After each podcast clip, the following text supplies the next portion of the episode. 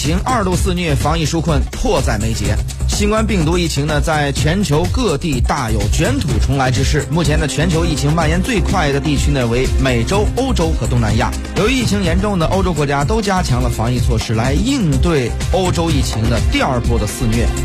今天节目当中呢，将请出各路嘉宾做出深入分析。来自伦敦现场的媒体人曹杰，巴黎现场媒体人金亮，以及波恩现场德国波恩大学政治学系教授辜学武先生。首先，我们来关注到英国。那么，在英国目前整个的疫情到底是呈现出一个怎样的态势？那么，政府又有怎样的一个应对措施呢？首先来听一下在伦敦现场的媒体人曹杰的相关介绍。大家都知道，现在英国推出了新的三级防疫措施。那其实呢，英国国会呢也在讨论，究竟政府推出的新的防疫措施有没有用，会不会能够让局势逆转？显然呢，我们可以看到英国国会呢各党派的议员呃都没有一个明确的态度，大家呢也都没有一个把握。呃，这就是英国目前的疫情的现状。因为我们知道呢，在这个呃三级的防疫措施出台之前呢，英国有过封城令。有过地区的居家令，还有过呢禁止六人以上的聚会的各种禁令。但是呢，局势就是英国在第一波疫情之后呢，迎来第二波，而且呢，疫情的呃严峻的程度呢，比第一波现在看起来呢是只严重不不轻松。所以说，对于英国政府来说，对于约翰逊政府来说，接下来这个措施能不能够在未来的一段时间，有人说大概要持续半年的时间。那在未来的一段时间里，尤其是对于英国的北部地区，疫情能不能得到好转呢？将会是一个呃打下了一个很大的问号。因为政府方面呢，就是一直在强调自己的做法呢没有错，但是呢，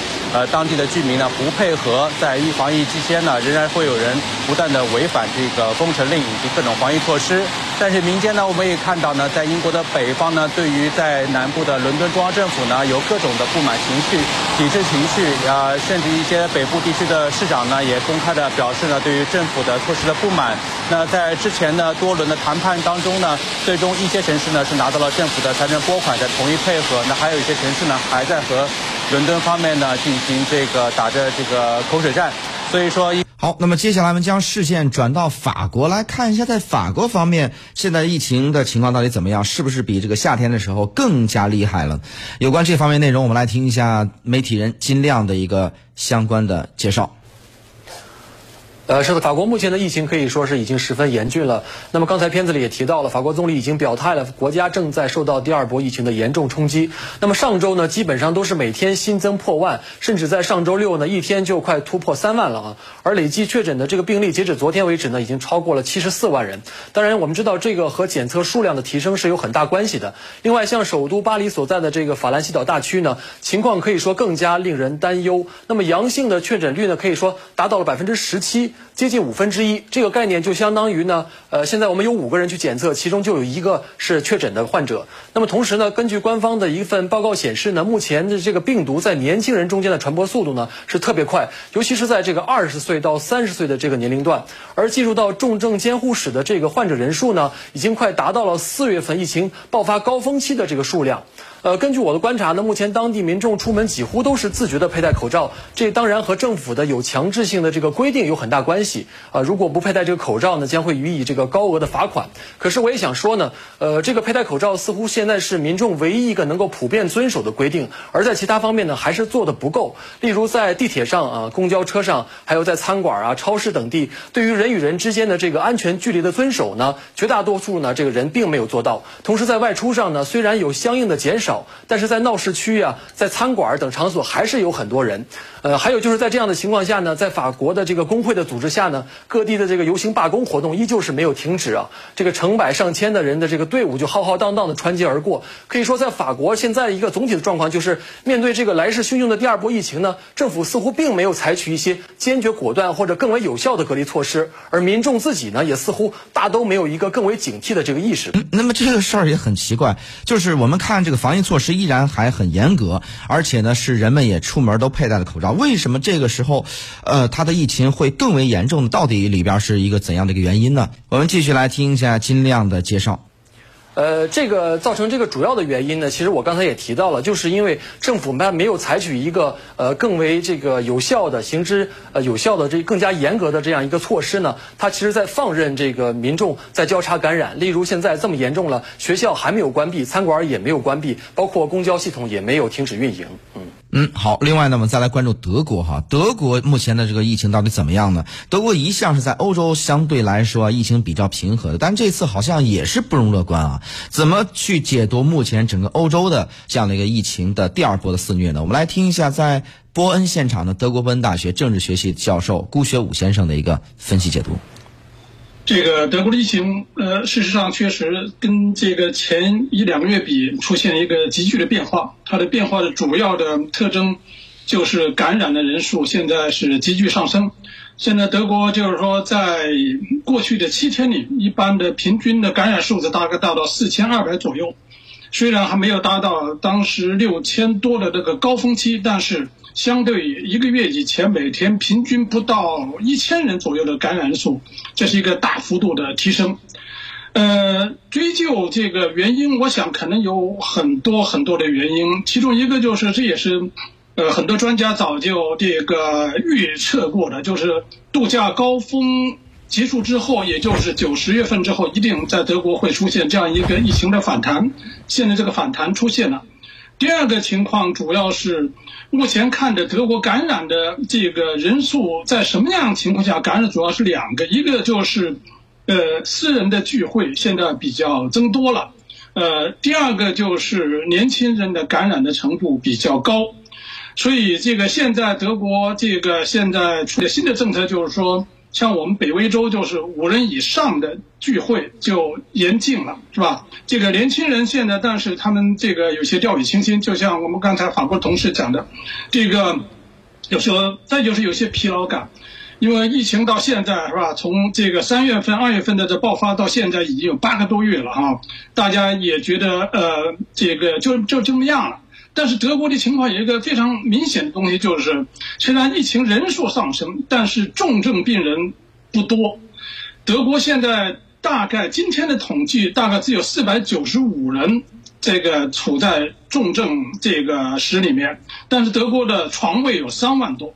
所以这样一些数字突发出来之后，大家感觉到只要这个医疗体系没有受到这么严重的。这个这个呃伤害的话呢，再多一点也无所谓，是吧？所以这个呃有些掉以轻心的感觉。现在德国采用的方法并不是一刀切的方法。如果说有一个一刀切的方法，就是三个规定：一个就是口罩，口罩现在必须要戴，不管在什么地方，主要是在公共场合；第二个就是保持社交距离；第三个就是要注意清洁卫生，这是在全联邦体制都要实现的。但是因为各州的情况不一样，在德国显现出西部地区。就是靠近法国的这个南运河地区情况比较危机一点，但是东德地区有的地方几乎为零，所以说各个因为联邦体制嘛，各个州、各个城市的情况也不一样，所以现在在如果出现了每个地方五十人以上，是吧？在七天之内，这个五十人以上感染之后，那么就是许多禁令就开始实现了，比如说这个晚上二十三点之后，